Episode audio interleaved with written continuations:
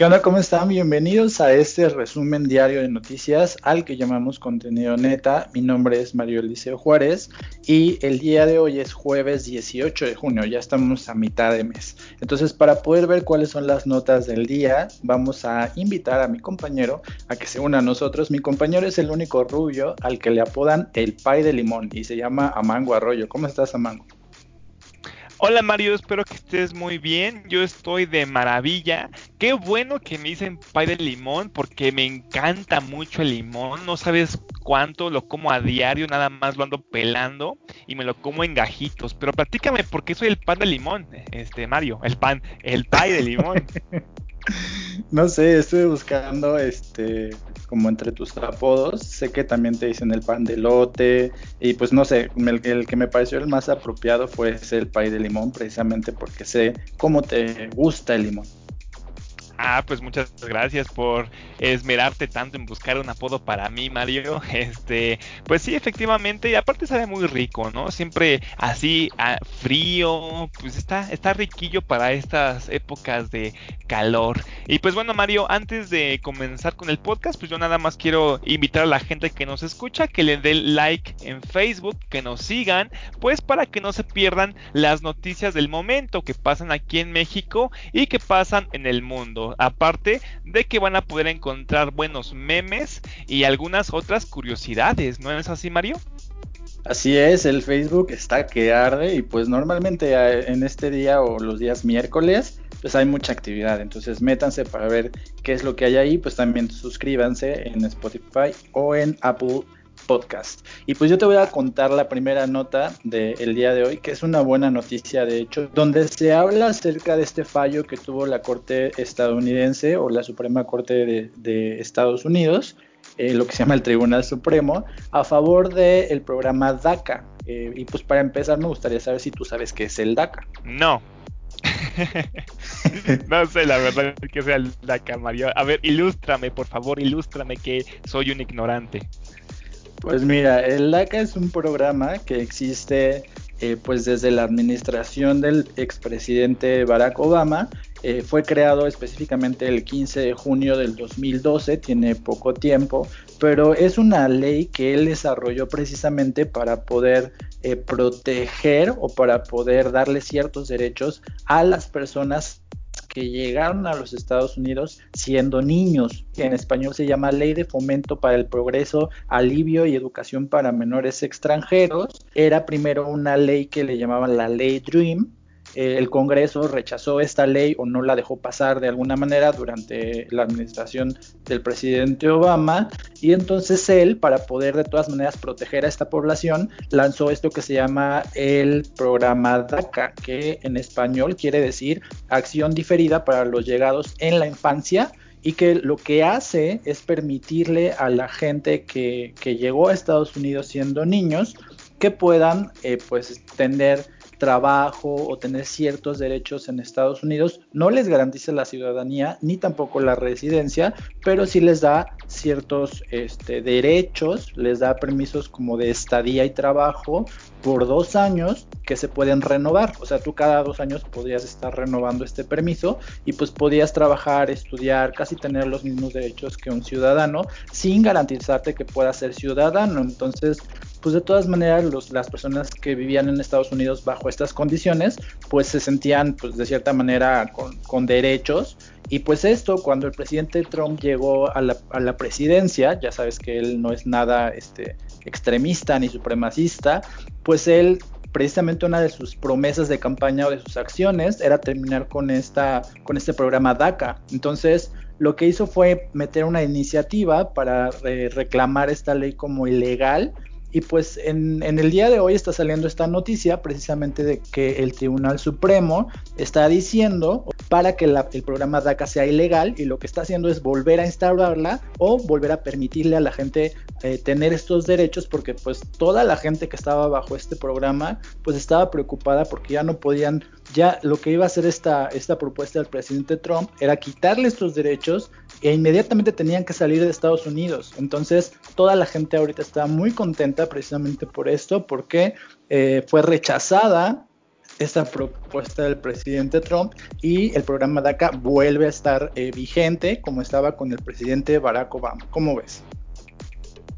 Pues me parece perfecto. Y de hecho yo sí conocí, cuando yo estaba en California, Mario, yo sí conocí muchas personas de la edad de 16, 17 años que eran amigos de mi primo, que tiene esa edad, que eran ilegales. Y yo cuando estaba en el campo ayudando a mi tía, siempre les preguntaba a esas personas o tenía esa, curiosidad, porque era como de, bueno, si tu hijo está en una escuela, porque tengo entendido que también les dan apoyo para que los ilegales, los hijos, los ilegales, puedan estudiar también en las escuelas. Y yo siempre me pregunté, ¿cómo es posible que el gobierno les dé estas oportunidades y no pregunten por los papás? esto nunca lo entendía muy, muy, bien o nunca lo entendí como con exactitud cómo funciona, pero pues al parecer es por este programa, Mario. Exactamente, de hecho mucha gente estaba en la incertidumbre porque eh, de aprobarse lo que quería el presidente Trump, pues esto haría que las familias se separaran precisamente por lo que tú dices, porque la, la, haz de cuenta, los papás que tienen ciudadanía o los hermanos que nacieron en Estados Unidos y son ciudadanos americanos, estadounidenses más bien, y, y los que no lo son porque llegaron nacidos de, en México, supongamos, pero, pero crecieron toda su vida en Estados Unidos, pues eso iba a hacer que estas familias pues tuvieran que separarse porque los que no tenían la ciudadanía tenían que salir de Estados Unidos de, forma inmediata. Entonces, ahora al, tribunal decir que esto es ilegal y que el programa DACA puede seguir adelante, pues todas las familias pueden seguir unidas sin importar si son ciudadanos, si no lo son, porque este programa pues protege a las personas que llegaron a Estados Unidos cuando eran niños, entonces todavía permite que se queden en el país sin tener que, salir o expulsarlos. Sí, lo que yo todavía no entiendo, seguramente tiene que ver con este programa que mencionas, Mario, es que, por ejemplo, unos legales llegan. Este programa, bien que mal, es más acerca de los niños que fueron nacidos de México, pero que llegaron a Estados Unidos de forma ilegal. Pero yo jamás entendí cómo funcionaba esto, porque había ilegales que tenían su hijo ahí en Estados Unidos. Entonces, como nace en Estados Unidos, pues, se vuelve ciudadano de Estados Unidos, ¿no? Pero este niño cuando crece, le da la ciudadanía o le da la residencia a sus padres. Esto es lo que no entiendo muy bien porque que si sus padres se supone que nunca estuvieron en el, en el suelo estadounidense, no se supone que el gobierno debería preguntar este pues quiénes son sus padres o, o por qué le voy a dar la residencia a gente que se supone que fue ilegal. ¿Tiene que ver también con este programa que tú mencionas, Mario? ¿O es algo eh, diferente? Es que yo entendí eso. Es, es, algo distinto, pero todo está relacionado con la ley eh, de migración o con estas leyes de, anti-inmigrantes, por ejemplo, y pues sí, sí tiene que ver, pero no precisamente es el programa DACA, porque solamente el programa DACA se refiere únicamente a los niños que llegaron a Estados Unidos siendo niños y que han vivido toda su vida en Estados Unidos. Haz de cuenta que tú eres una persona de 30 años y tú llegaste a Estados Unidos de dos años, entonces tienes 28 años viviendo en Estados Unidos y de repente el presidente Trump quiere que tú salgas del país porque no eres estadounidense, a eso se refiere. Y nada más para terminar la nota, te voy a decir que esta decisión fue aprobada por cinco votos a favor y cuatro en contra, y obviamente fue una diferencia mínima a lo que el presidente Trump dijo que estas decisiones son horribles y políticamente cargadas que salen del Tribunal Supremo como ráfagas de escopeta en la cara de la gente que se enorgullece de llamarse republicanos o conservadores. Esto fue lo que dijo el presidente Trump, pero pues no importa lo que diga porque el programa DACA sigue eh, vigente. No, pues qué bueno, qué bueno, la verdad, porque sí es muy feo, imagínate, tú ya estás acostumbrado a una vida y que te regresen a tu país pues es muy feo, sobre todo a personas que no están acostumbrados a estar en ese país. Y bien que mal, Mario, la verdad, un país diferente es una cultura diferente y es una forma de vivir diferente, ¿no? Entonces, pues imagínate que los regresen a sus países, pues sí tendría muchos problemas el niño, ¿no? Entonces, en este caso, bueno, ya el chico ya ha crecido, ¿no? Entonces, pues qué bueno que lo hayan cancelado y pues, ¿no? De hecho, era lo que me comentaban muchas personas en el campo, que bendito sea que pues ya tienen más derechos o tienen derechos todavía para poder seguir viviendo ahí y que pueden hacerse de su renta o de su carrito, ¿no? De sus materiales. Pero pues bueno, este, yo voy a continuar con la siguiente nota, Mario, y tiene que ver con el partido de Morena y con esta persona llamada Jade Kolpolevsky. aquí se me hace muy curioso, Mario, porque yo en la página de contenido neta puse el verdadero nombre de Yale Kolporeski. Ahí por si la gente tiene interés de saber cómo se llama realmente, pues vayan a la página de contenido neta y vean realmente cuál es el verdadero nombre de esta persona. De acuerdo con esta nota, dice lo siguiente. Morena denuncia a Jade Kolpolevsky ante la FGR por presunto lavado de dinero y daño patrimonial al partido. Entonces, eh, la nota este, viene de Animal Político y dice lo siguiente. En las próximas horas se determinará si hay elementos suficientes para realizar las investigaciones en contra de la ex lideresa de Morena.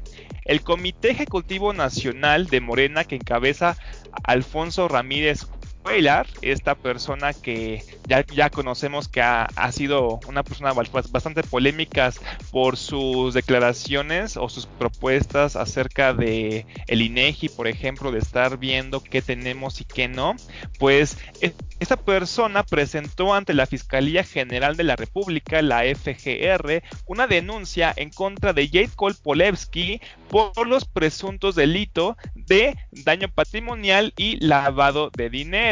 Funcionarios, funcionarios federales confirmaron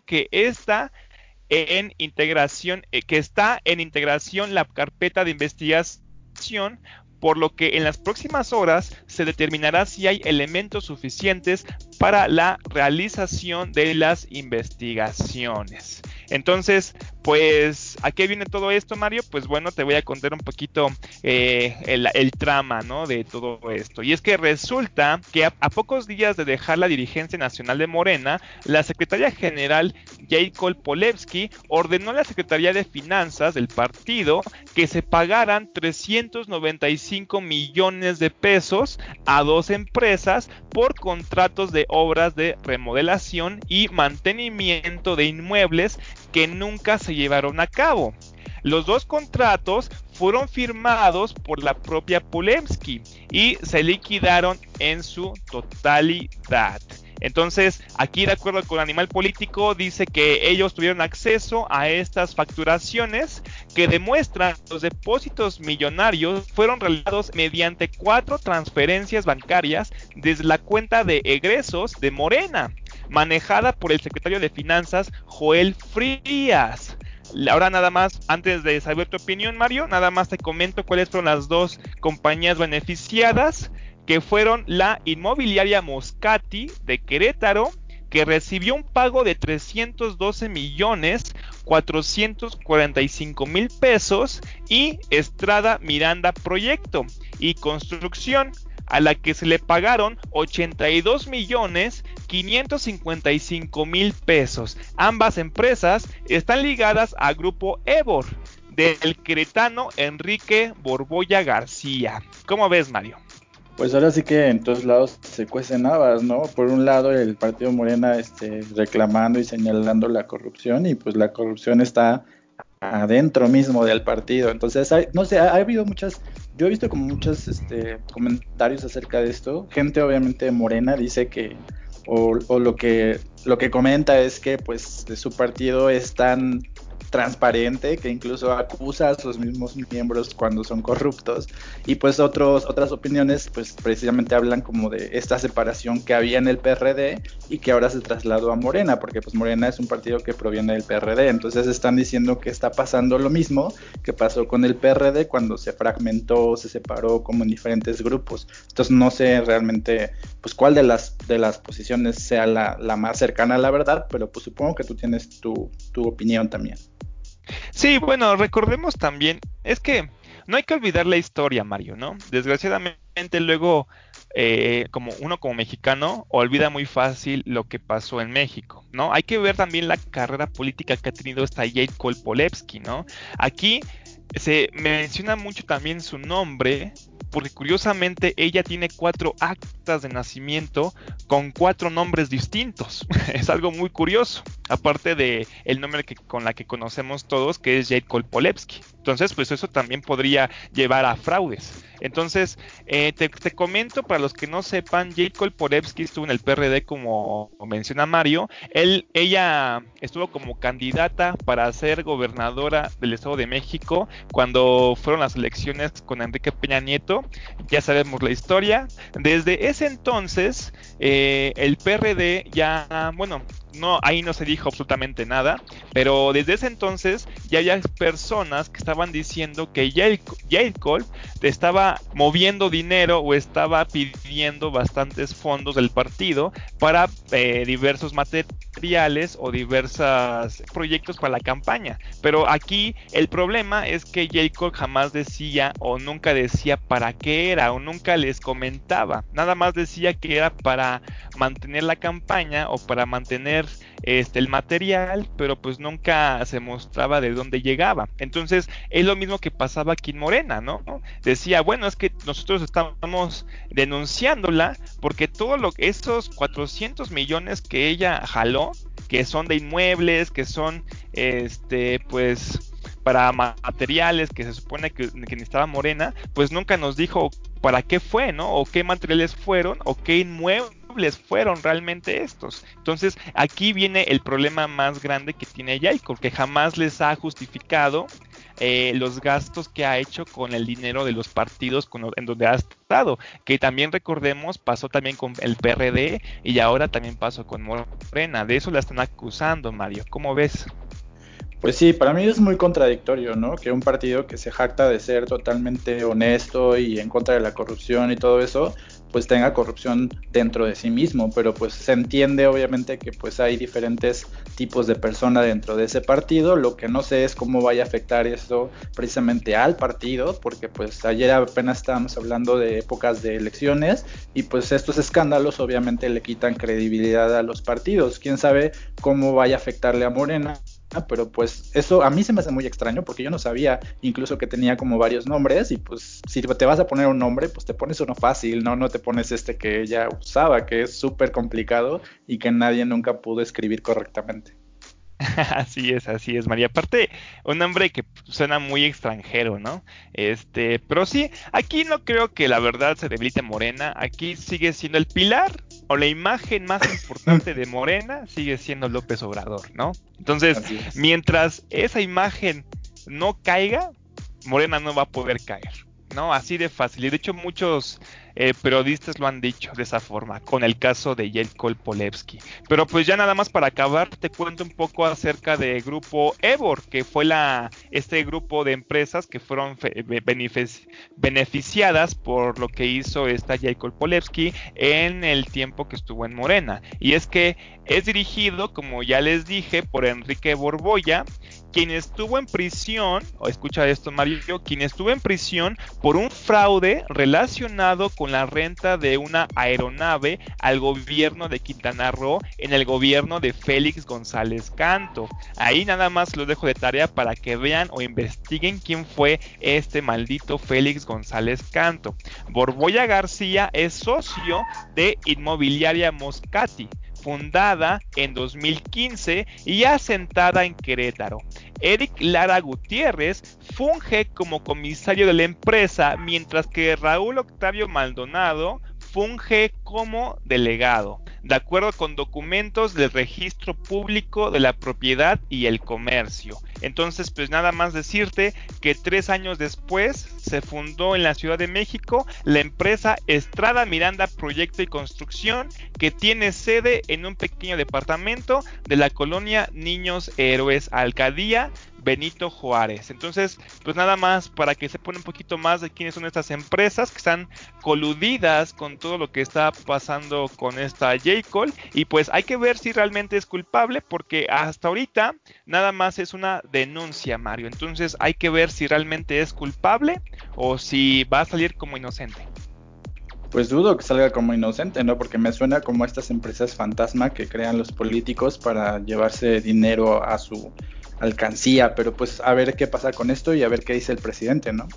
Sí, de hecho, de hecho por eso mencioné este dato, porque es muy raro que esta empresa de Estrada Miranda Proyecto y Construcción tenga su sede en un pequeño departamento, ¿no? En un pequeño departamento. Entonces, hay que ver realmente qué, qué, son estas empresas. Y pues sí, hay que ver realmente qué pasa en todo este camino de esa nota. Igual, y seguiría el hilo en este podcast, Mario. Muy bien. Oye, y antes de, comentarte la, la, nota que sigue, me gustaría saber qué tipo de sangre eres. A positivo. Ah, no, pues bueno, ya nos cargo el payaso a ti y a mí, porque esta nota que viene de, tu página favorita, Sopitas, eh, dice que hay un estudio que revela que el grupo sanguíneo puede estar relacionado con el riesgo de contraer COVID. Este reporte que apareció en la revista médica, el New England Journal, eh, dice que recabaron como ciertos, eh, hicieron un estudio recabando como muestras de sangre en hospitales de Italia y de España y que encontraron que la gente que tiene sangre tipo A presenta un 50% de probabilidades más de contraer coronavirus que el resto de la población. Entonces, pues tú y yo que somos A positivo, estaríamos en el hoyo porque resulta que según este estudio, pues las personas que tienen este tipo de sangre son como tienden más a contraer el virus que las personas con otros tipos de sangre. Por ejemplo, dicen que las personas que tienen un grupo de sangre eh, o tienen 35% menos de probabilidades que el, el, resto de la población para contraer el virus del COVID. Entonces, este estudio lo hicieron analizando a 2.000 pacientes de COVID con diferentes niveles de, enfermedad, o sea, desde pacientes que no tenían síntomas, pacientes que estaban en un estado intermedio y pacientes graves y a pesar de que esta información pues no está como respaldada o no es, no es oficial digamos porque pues tú sabes que todos los estudios que están haciendo de COVID pues son como pruebas nada más o son hipótesis, ninguno está como avalado por una institución médica hasta ahora, pues a pesar de esto, pues sí presenta como ciertas señales que podrían decir por qué en algunos casos ciertas personas se enferman, digamos, muy rápidamente y presentan una situación sintomática muy grave, cuando otras personas pues ni siquiera tienen síntomas o la llevan como muy relajadamente, ¿no? Entonces dicen que esto podría estar relacionado por cómo te contagias y qué tan rápido se desarrolla el virus en tu cuerpo, ¿cómo ves? No, pues eso me da un poquito de miedo, Mario. te digo esto porque mi primo es dentista y sigue ejerciendo su profesión. Y yo una vez lo visité hace una semana porque su consultorio está aquí cerca y él me dijo que uno de sus pacientes se murió por COVID-19. Entonces yo me quedé de no manches, pinche primo, ¿por qué me dices esto? Yo estoy ahí al lado tuyo y no tengo ni siquiera, pues, alguna protección, ¿no?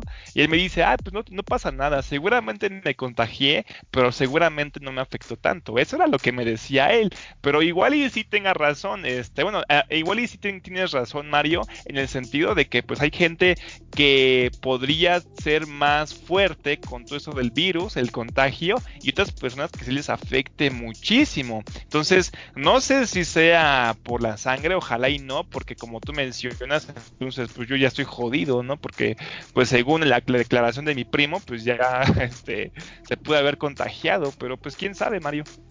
Pues recordemos que hay como varios factores, ¿no? Porque, o sea, tienes que eh, recordar que está, por ejemplo, la edad, ¿no? O sea, tú eres una persona joven, entonces no estás en el rango como vulnerable, ¿no? Pero también están como las enfermedades que son como la diabetes, este, la hipertensión, cosas que, que, tú tenías previamente que también te hacen como más vulnerable. Está el factor de tus anticuerpos o este factor de rebaño que habíamos hablado, que si tú ya has tenido, por ejemplo, influenza de la que pasó hace como unos años, o si ya te dio algún tipo de enfermedad que se parece o que viene de una cepa de coronavirus similar, pues igual y tu cuerpo ya es inmune a eso, ¿no? O sea, como que depende de muchos factores. Pero este estudio está señalando que las personas con cierto tipo de sangre tienen más probabilidad. Entonces, a mí personalmente me suena muy lógico porque como la nota dice, pues ha habido casos en los que una persona que lleva mucho tiempo enferma de COVID, pues la pasa ahí más o menos normal, no, tiene como muchos, muchos dolores, no, no se complica su, su cuadro y personas de como que se enfermaron al mismo tiempo, digamos, pues a los dos días ya están con un respirador artificial. Entonces probablemente este, esta hipótesis pues tenga o necesite más estudios para poder confirmarse, pero a mí me suena como algo muy lógico. Pero lo que no me suena lógico es que el grupo A específicamente sea el, más débil, porque según yo hay otros grupos sanguíneos que son como más este, debiluchos en cuanto a las defensas o cómo está hecha el contenido sanguíneo. Pero pues este es un pedo mío, ¿no? Entonces aquí este, pues esto tiene que ser confirmado. Eh, obviamente la nota recuerda que es solamente una, una teoría y eh, pues los, los estudios que se llevan a cabo acerca del COVID pues tienen que en algún momento llegar a como a, un, a, un, punto de unión en el que podamos saber cuáles son los factores que, que hacen que te contagies más rápidamente y, y, pues tengamos una explicación y una solución a esto. Sí, efectivamente, efectivamente, como dice Mario, pues ojalá y no sea la sangre porque entonces, imagínate, Mario, todos los que tenemos la sangre de tipo A, pues y luego es la sangre más común, ¿no? Eh, ser A es lo más común que te puede pasar y la más extraña, pues siempre es el tipo de sangre O, ¿no? De hecho, mi mamá es es tipo O negativo, creo. Entonces, pues sí, luego, pues sí me acuerdo que siempre me decía que era un tipo de sangre muy extraña y muy rara. Pero pues sí, hay que ver qué pasa realmente con todo esto, Mario. Y pues yo, no sé tú, pero yo me voy a comenzar a cuidar más. Me voy a, a emplayar todo el cuerpo para poder salir a la calle, Mario. Muy bien, pues eh, nada más para recordarte, si tú no sabes con qué tipo de sangre eres compatible, el grupo A es compatible con el grupo B y el grupo O, o sea que ya sabes a quiénes les puedes pedir sangre cuando algo Dios no lo quiera te pase. Ah, ok, muchas gracias Mario, me salvaste la vida, me, salvaste la vida del Armando Futuro Mario, muchas gracias, espero que el Armando Futuro no sea tan estúpido y se, y se acuerde de tus sabias palabras. Pero bueno Mario, yo voy a pasar a mi siguiente nota, es un poquito candente. Y pues tú te acuerdas de este gobernador que ha dado mucho de qué hablar, este Alfaro, que es gobernador allá de Jalisco, si te acuerdas de él y con todas sus polémicas que ha hecho últimamente. Sí lo ubico, es uno de los gobernadores más inútiles que he visto en, mis, pocos, en mis pocos años de vida, después del gobernador de Hidalgo, obviamente.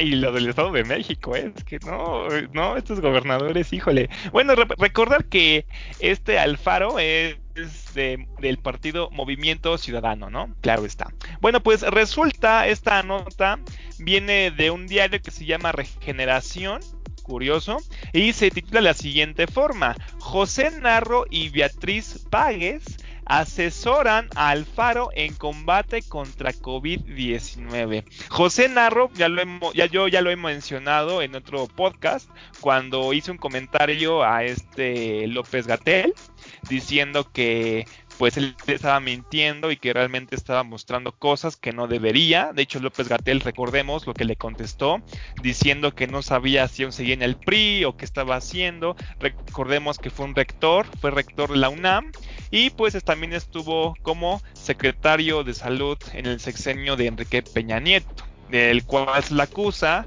de pues de, estos hospitales fraudes que pues los construían y ni siquiera lo, abrían o los dejaban en obra negra, ¿no? O que no llegaban estos medicamentos como deberían llegar. Entonces, voy a hablar un poquito acerca de estos dos, pero antes recordarles que en la UNAM, pues también hubo alguna que otra escándalo con él, pues en las Olimpiadas que hubo nacionales del 2014, espero que te acuerdes, Mario, este, estaban diciendo o lo acusaban ah, de irregularidades ahí como rector la UNAM. Y te voy a decir por qué. Y es que dice, la auditoría destaca que el 30% de la distribución de los recursos fue con cargo a fuentes distintas al patrocinio otorgado por la CONADE. Además, no se realizó licitación alguna para la adquisición de bienes y servicios, ni existe evidencia de la celebración de contratos. También se observaron que hubo desvíos por 829.232 pesos a conceptos ajenos a las Olimpiadas. Llama la atención, aquí menciona, el patrocinio de una comida entre exjugadores de fútbol americano y jugadores del Pumas CU Liga Mayor que costó 43.500 pesos y el hospedaje del equipo de baloncesto en el hotel Villas Posadas con un costo de más de 282 mil pesos. Entonces, estos son algunos ejemplos de cuando fue rector este José Narro, pero la nota viene con respecto al Faro. Y es que Alfaro en su declaración dice lo siguiente, le pedimos a José Narro la posibilidad de poder tener el acompañamiento de un grupo de expertos a nivel nacional en los temas de salud para poder ir evaluando y definiendo los pasos a seguir en esta etapa tan compleja en la que estamos poco a poco reactivando nuestra economía. Pero al mismo tiempo tenemos que cuidar la salud y la vida de los jaliscienses. Alfaro integra a su estrategia contra el coronavirus al funcionario que en el peñanietismo dejó inconclusos cientos de hospitales y que es acusado de omitir la corrupción dentro de la UNAM. Este, realmente aquí calificó a este José Narro como un buen amigo y como un hombre extraordinariamente solidario. No sé si realmente pueda este, confiarle también yo mucho a este José Narro, viniendo de un sexenio bastante nefasto como el de Enrique Peña Nieto. Pero yo no sé tú qué opinas acerca de esto antes de continuar con la última parte, Mario. Eh, pues me parece que el gobernador de Jalisco efectivamente necesita mucha ayuda. O sea, no fuera de, los escándalos del rector, del ex rector Narro, eh, que a lo mejor, pues yo no, yo no sé mucho de, su escándalo como rector o cuando estuvo a cargo de la UNAM. Fuera de todo eso, eh, pues el, gobernador de Jalisco sí necesita mucha ayuda porque ha estado haciendo las cosas demasiado mal. Entonces, su, estrategia de salud contra el COVID, pues deja mucho que desear y no dudo que José Narro pues le aporte grandes conocimientos o estrategias nuevas para que pueda mejorar su, su imagen frente a la población que lo ha pues calificado muy mal porque todas sus estrategias de salud pues le han salido súper mal. Entonces a lo mejor fuera de todo lo que haya pasado con José Narro pues que le ayude pues sí lo beneficia bastante no sí así es pues ya cualquier ayuda que tenga este Alfaro pues lo va a ayudar porque ha sido pésimo, ¿no? Con esto o sea, incluso si, incluso si fueras tú a ayudarle, pues le ayudarías un chingo porque parece que tú sabes más que él, ¿no? Entonces... Así es, no, de hecho cualquiera, ¿no? Pues, yo, yo, puedo ir a la calle y encontrar el primero que vea y esa persona puede ayudar al faro también, Mario. Pero bueno, este, eh, siguiendo con la nota, también destaca a este, la presencia de Beatriz Pagues, periodista y política mexicana que perteneció al PRI hasta 2019 que pues actualmente sigue como ardua crítica del gobierno de López Obrador. Eh, este Alfaro menciona la siguiente declaración y dice, ¿qué le digo de Beatriz? Una mujer muy respetada, experta en los temas de comunicación. Entonces, pues ya para acabar, este Alfaro eh, en su Twitter puso lo siguiente, lo importante es que los jaliscienses tengan presente que estamos buscando a los mejores a nivel nacional. Bueno, no sé si realmente sean los mejores, pero bueno, que estamos buscando el acompañamiento para que nadie vaya a decir que estamos dejando en segundo lugar la salud. Bueno, la verdad yo siento, Mario, que lo ha dejado, pero pues hasta el último lugar, ¿no? Entonces, entonces, pues hay que ver. Aquí hay una lista de los asesores que va a traer consigo este José Narro, obviamente que lo va a estar apoyando. Son un total de 1, 2, 3, 4, 5, 6, 7, 8, 9, 10, 11 personas que va a traer este José Narro para apoyar a este Alfaro con todo esto del COVID ahí en Jalisco. Y pues nada, nada más hay que ver si realmente mejora o pues si se levanta, ¿no? Si ya se levanta, pues entonces pues vamos a ver que realmente José Narro sigue sabiendo mucho de su materia. Pues aquí la pregunta es si le va a alcanzar al gobernador para pagarles, porque te acuerdas que él se adelantó su aguinaldo, entonces igual y ya no tiene dinero para pagarles a los expertos. así es, así es. Y también creo que le pagó a, no sé, no, no, me acuerdo a quién, a quién le pagó, pero hizo un, pago bastante millonario por ahí por marzo, ¿no? Para las calificadoras. Ah, no, sí, le pagó a cuatro calificadoras ahí en marzo, ¿no? También una cantidad bastante grande. Entonces, pues yo no sé, la verdad, tiene razón Mario, con qué les va a pagar, así, si con frijolitos, ¿no? Ahí como, ahí, ¿no? Pues coman lo que quieran, ¿no? la, la comida es gratis, ¿no? ¿Quién sabe cómo les vaya a pagar, Mario? Con tequila. Oye, entonces la, última nota que te voy a dar es una nota que a mí me sorprende bastante, pero que probablemente sea algo eh, que es como un, un rumor o que no está bien fundado que puede ser falso no porque la nota sea falsa, sino que podría ser, podrían ser cargos que no son reales. Esta nota viene del periódico Sin embargo, o del portal Sin embargo, y habla acerca de este actor de, That 70 Show que se llama Danny Masterson. Seguramente tú no lo ubicas a él, pero sí ubicas a su hermano, que formó parte del elenco de Malcolm el del medio, porque los hermanos Masterson son como 10 hermanos que son muy parecidos y este es uno de los mayores, es hermano mayor de del personaje que hacía de el más grande de los hijos de la familia de Malcolm. Y esta nota habla de que hay eh, tres cargos o más bien hay un cargo de tres violaciones de mujeres que dicen haber sido víctimas de Danny Masterson en el 2001, primera, una mujer de 23 años, y otras dos mujeres que dicen que Masterson las atacó en el 2003. Entonces, eh, si esto resultara verdadero, la Fiscalía del Condado de Los Ángeles podría meter a la cárcel a Danny Masterson por 45 años. Entonces, aquí, pues, estas, eh, estos cargos no han sido todavía eh, probados o no han sido fundamentados eh, legalmente, sino solamente las mujeres están presentando los, los cargos.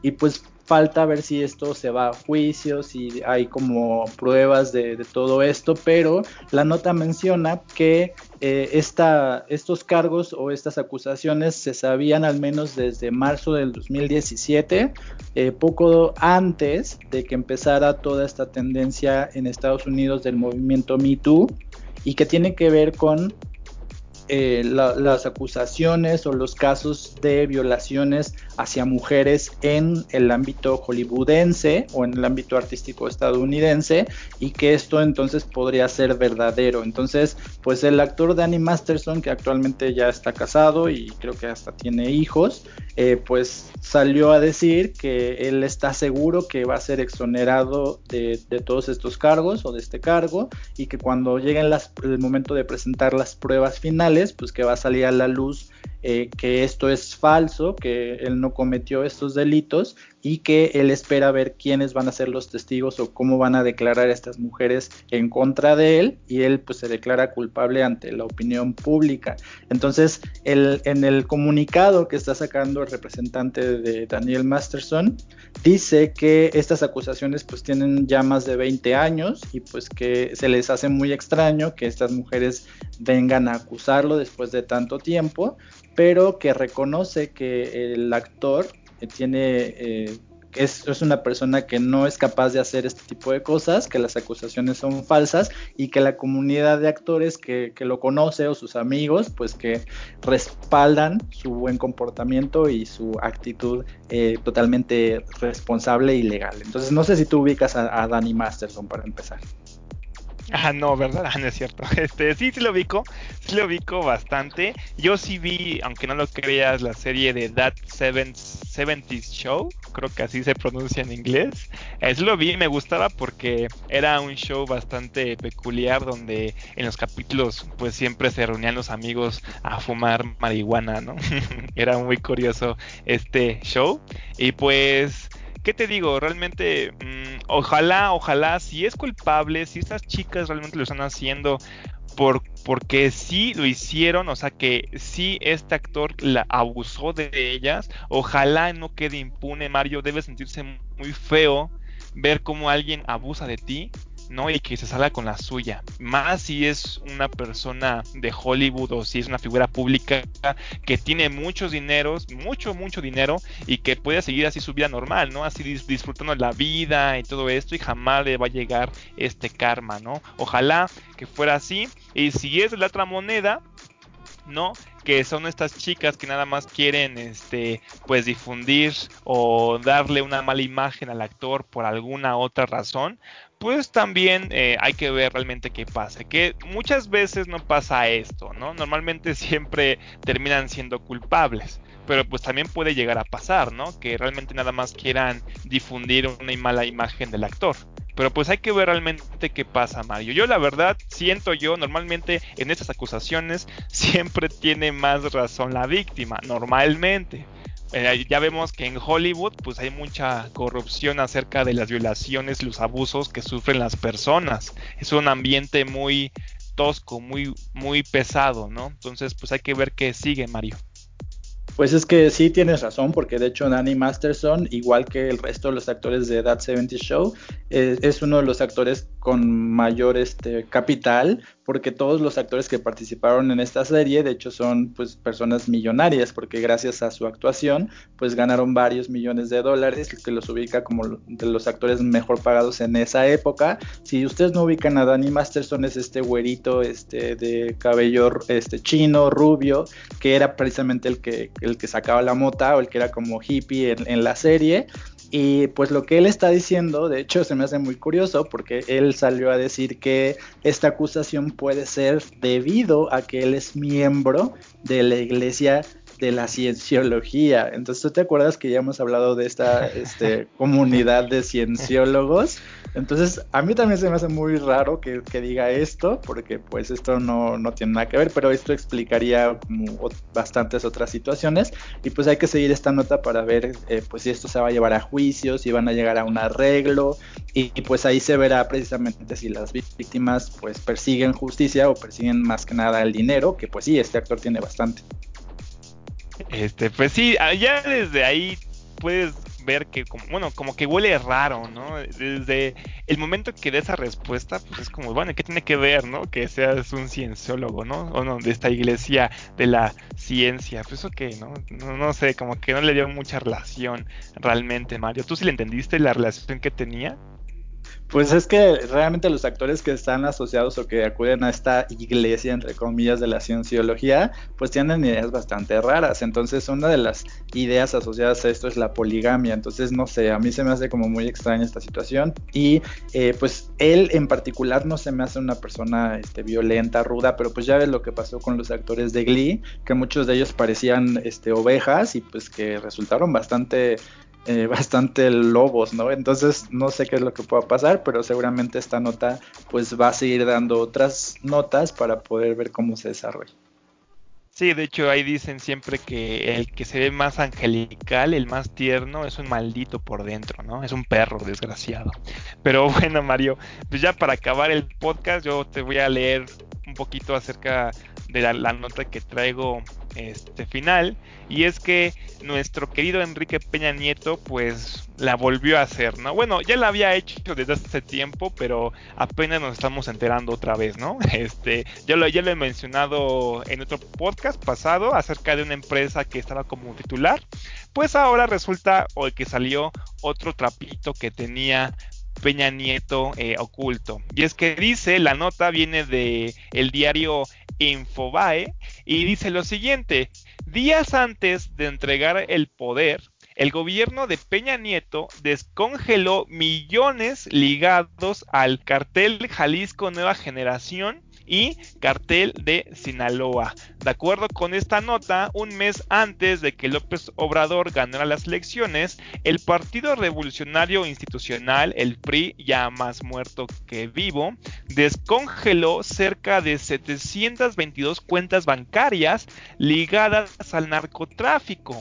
El 4 de junio del 2018, una orden que vino desde lo más arriba de la Unidad de Inteligencia Financiera de la Secretaría de Hacienda y Crédito Público pidió desbloquear casi 1.100 millones de pesos y 18 millones de dólares de las cuentas de personas y empresas ligadas al cartel de Sinaloa y al cartel Jalisco Nueva Generación y otras organizaciones criminales. Recordemos que ahorita la UIF justamente viene relacionada pues él, eh, ya no sé si te acuerdas de esa nota que había dicho acerca que él había vuelto a congelar varias cuentas que estaban eh, con las empresas, que habían empresas que estaban coludidas con este cártel y que las haya congelado. Ah, bueno, pues tiene mucha relación con lo que estoy contando en este momento, Mario. Y es que en aquella lista figuraban el primer círculo familiar y de operadores de Joaquín El Chapo Guzmán,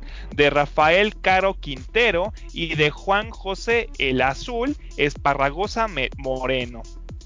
Aquí, antes de continuar con la nota, yo no sé tú qué opines acerca de esta nota, si te intriga, te llama la atención, qué, qué, qué piensas tú acerca de esto? Pues es que realmente no, o sea, me parece que no es noticia que Peña Nieto tenga que ver algo con corrupción, o sea, realmente esa es una de miles de notas donde se habla de las muchas cosas que hizo durante su gobierno, o sea, sería como más sorprendente si saliera una nota donde dice que hizo algo bien, ¿no? O que no la cagó en alguna de sus decisiones, pero pues esta es una nota que al final de cuentas pues dice algo que ya mucha gente quizás sospechaba o ya rumoraba, o sea que pues, pues es, una, es un granito más este de arena en la playa inmensa de la corrupción de Peña Nieto. Así es, así es. De hecho, te voy a decir algo muy curioso y justamente lo dices, porque en el gobierno de Enrique Peña Nieto no había ningún mexicano que no dudara que Enrique Peña Nieto era un, nefasto y que estaba conludido, ¿no? Que nada más era un títere en el poder, ¿no? Aquí lo, lo que resalta es que que en todo el sexenio de Enrique Peña Nieto nunca nadie habló mal de él, ¿no? Nunca se habló nada mal y nada más cuando pasó el sexenio, pues ya comienzan a salir los trapitos que pues él estuvo realizando, ¿no? No nada más esas este, cuentas que descongeló, sino también pues las empresas que tenía este Enrique Peña Nieto. Y pues se voy a contar un poquito acerca de esto, y es que todo comenzó el 4 de junio del 2018 a las 5.47. Bien, ya, fíjate, hasta tiene la hora. Cuando una persona ingresó a Hermes, el sistema instalado en algunas de las computadoras de la Unidad de Inteligencia Financiera, que es la WIF, de la Secretaría de Hacienda y Crédito Público, apretó unas teclas y envió el requerimiento el propósito del oficio dirigido a la Comisión Nacional Bancaria y de Valores era cumplir con la instrucción dada ese mismo día por Orlando Suárez López, el entonces titular de la UIF. Eliminar las listas de eliminar la lista de personas bloqueadas a cientos de personas y compañías cuyas cuentas bancarias se encontraban congeladas por presentar comportamientos irregulares y sólidos indicios de que manejaban y blanqueaban recursos provenientes de actividades ilícitas. Fue así que una gran cantidad de cuentas bancarias, Mario, que se encontraban congeladas por presentar comportamientos irregulares, comenzaron a abrirse.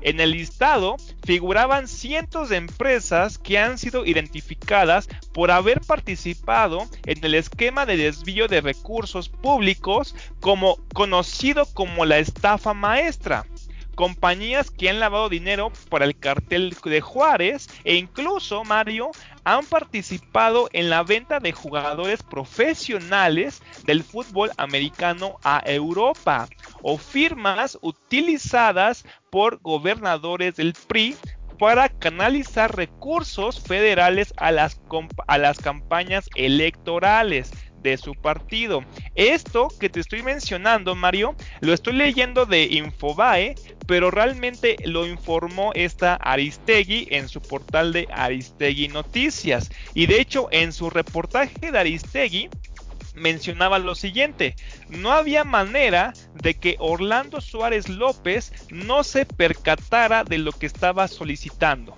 los apellidos de los más destacados jefes de las organizaciones criminales mexicanas, cuya violenta disputa por el mercado de las drogas ha causado más de 200 mil muertes y 60 mil desaparecidos en una década y media. Aparecían en esa lista donde pues este, descongelaron pues bastantes cuentas. este, entonces, pues esa declaración la mencionaba esta Aristegui en su reportaje que daba acerca de esta noticia. Y pues ya para acabar, antes de saber tu opinión, pues nada más te cuento que en unos cuantos segundos, porque esto, este movimiento, Mario, fue cuestión de segundos, se descongelaron casi 1100, 1100 millones de pesos. Entonces, pues aquí podemos ver pues toda la corrupción que había en el sexenio de Enrique Peña Nieto y pues nadie decía nada, ¿no? Todos estábamos calladitos, sabiendo qué estaba pasando, como dice Mario, no nos sorprende, pero curiosamente en ese momento nadie nadie podía criticar, nadie podía preguntar, todos cerraditos, platicando y diciendo más cosas. ¿Cómo ves, Mario? Pues sí, aquí pues eh, no sé, no entiendo. Si tú dices que bueno, este parte de este dinero iba dirigido a las campañas electorales, pues ahora sí que no fue dinero tirado a la basura, ¿no? Porque pues no la cantidad de votos que el PRI obtuvo en esa elección pues fue muy baja. Entonces, no sé, espero que en estas elecciones que vienen el PRI ya desaparezca para que deje de usar los colores de la bandera como parte de su logotipo. Ese es mi más grande deseo para el 2021. Sí, de hecho debe estar prohibido, ¿no? Que un partido eh, use los colores de la bandera. De hecho, hay estadísticas, Mario, que dicen que antes, en el, siglo XX, el PRI ganaba porque tenían los colores de la bandera y era nacionalismo. Era como, ah, pues es nacionalismo, pues voy a votar por él. Mucha gente sí votaba por el PRI por esta razón, aunque no lo creas, Mario. De hecho, mucha gente sigue votando por el PRI por eso, y te voy a decir lo que, lo que yo sé.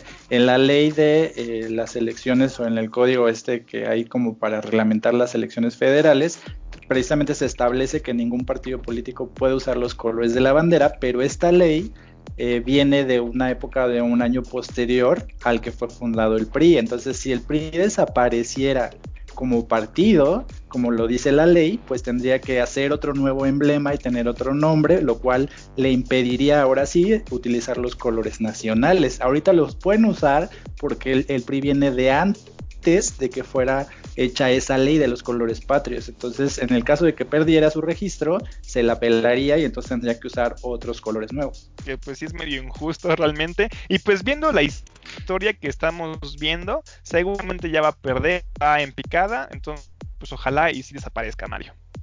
Muy bien. Oye, pues si no tienes ninguna otra cosa más que decir o saludos que mandar. Este, pues nada más un saludo a la gente de México que nos escucha, de nuestro país querido, que nos siguen escuchando, que nos eligen a nosotros para mantenerse informado, que nos escuchen mientras cenan, pues este podcast normalmente está en la noche, ¿no? En, la mañana, cuando vayan en su carro, pues es, yo creo que debe ser muy agradable escuchar a Mario y a mí hablando, ¿no? Espero, ojalá y sea así. Y pues también invitarlos a que compartan el podcast con sus amigos, con sus familiares, ¿no? Que se reúnan en familia, así como de, ah, ¿qué estará diciendo Mario y este Amango en este momento, ¿no? Entonces, pues ojalá y se la pasen agradable con nosotros y pues ya saben que esto es más una comunidad, ¿no? No nada más somos Mario y yo, sino que también también son ustedes. Ah, muy bien, pues entonces, este, pues sigan escuchando el podcast, estamos a punto de llegar a las mil reproducciones y pues ahora sí que te dejo porque estoy pensando en irme a cambiar el nombre y ponerme algo así como Mariovsky Juarivsky o algo así. Entonces te dejo para ir a hacer mi trámite.